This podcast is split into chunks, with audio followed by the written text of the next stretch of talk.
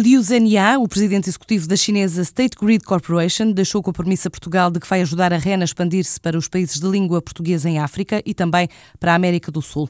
As declarações foram registadas ontem na assinatura do acordo da compra de 25% da empresa na cerimónia no Ministério das Finanças. Já Rui Cartacho, ainda presidente executivo da REN, preferiu apontar as vantagens para a empresa com a entrada dos novos acionistas. Trata-se de duas empresas que conhecem bem o mundo da energia, que são complementares. Uma é líder mundial é a maior utility do mundo, domina várias tecnologias que vão ser muito importantes para os próximos 10, 15, 20 anos no mundo da energia, algumas delas que não são utilizadas em Portugal. Estou a pensar concretamente na transmissão de eletricidade em corrente contínua, que é uma espécie de banda larga da eletricidade. No caso do Oman, temos um perfil totalmente diferente, é um investidor financeiro, mas com uma presença significativa em várias regiões do mundo, algumas das mais dinâmicas do setor energético no mundo. E, portanto, vamos beneficiar certamente também aí da experiência internacional e do network que essa empresa tem. A prioridade da REN na expansão para outros mercados passa por Angola, Moçambique e Brasil,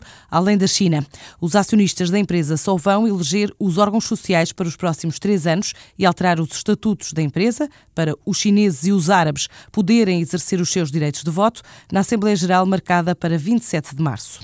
Portugal assistiu ao lançamento da PlayStation Vita, ou PS Vita, nome usado para fins publicitários. Ainda não há dados oficiais sobre a procura e venda das primeiras horas dos dois novos modelos, com preços estimados entre os 249 e os 299 euros. Mas Gonçalo Fialho, o diretor de marketing e vendas da Sony Computer Entertainment em Portugal, diz que as pré-reservas superaram as feitas nos modelos anteriores. Indica ainda uma evolução de outros dados sobre consolas e jogos. Tivemos um número de pré-reservas considerável e os primeiros dados indicativos de vendas são positivos. Um nível uh, superior ao que foi a PlayStation 3 e a PSP no seu passado. Em termos de vendas a Portugal é desde 2004. Estamos a falar de uma consola que em termos de, de consolas ativas, e aqui falamos de PlayStation 2, PSP e PlayStation 3, já vendeu mais de 2 milhões de, de unidades. Só entre PS3 e PSP estamos a falar de uma superior a um milhão de unidades. Um mercado de videojogos foi um mercado com, em forte crescimento. Desde 2005 para 2010, o mercado mais que duplicou o seu valor. Um mercado que atingiu a maturidade no ano 2010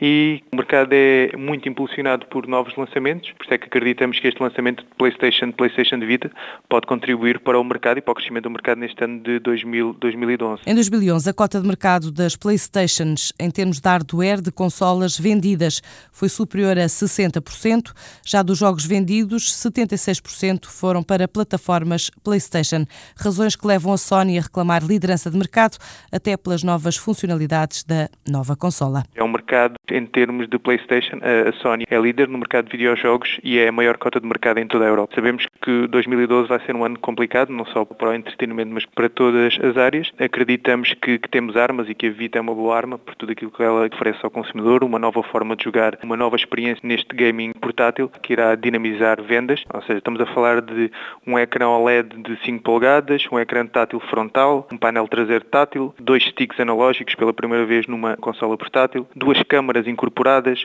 microfone incorporado e sensor de movimentos. Se a todas estas características ainda adicionarmos todas as características online e de social networking que ela tem, falamos aqui do acesso à internet, acreditamos que temos aqui uma excelente oferta para o consumidor e realmente que passam o jogo para outro nível. A Sony Computer Entertainment, com sede em Londres, é responsável pelas vendas de várias versões da PlayStation em 99 países da Europa, Médio Oriente, África e Oceania. Vendeu mais de 153 3,6 milhões da PlayStation 2, outras 55,5 milhões de unidades da PlayStation 3 e mais de 77 milhões de PSPs. A Carris registrou um prejuízo de 29,3 milhões de euros em 2011, uma redução de cerca de 30% em relação aos resultados líquidos negativos registados no ano anterior, na ordem dos 42,3 milhões de euros.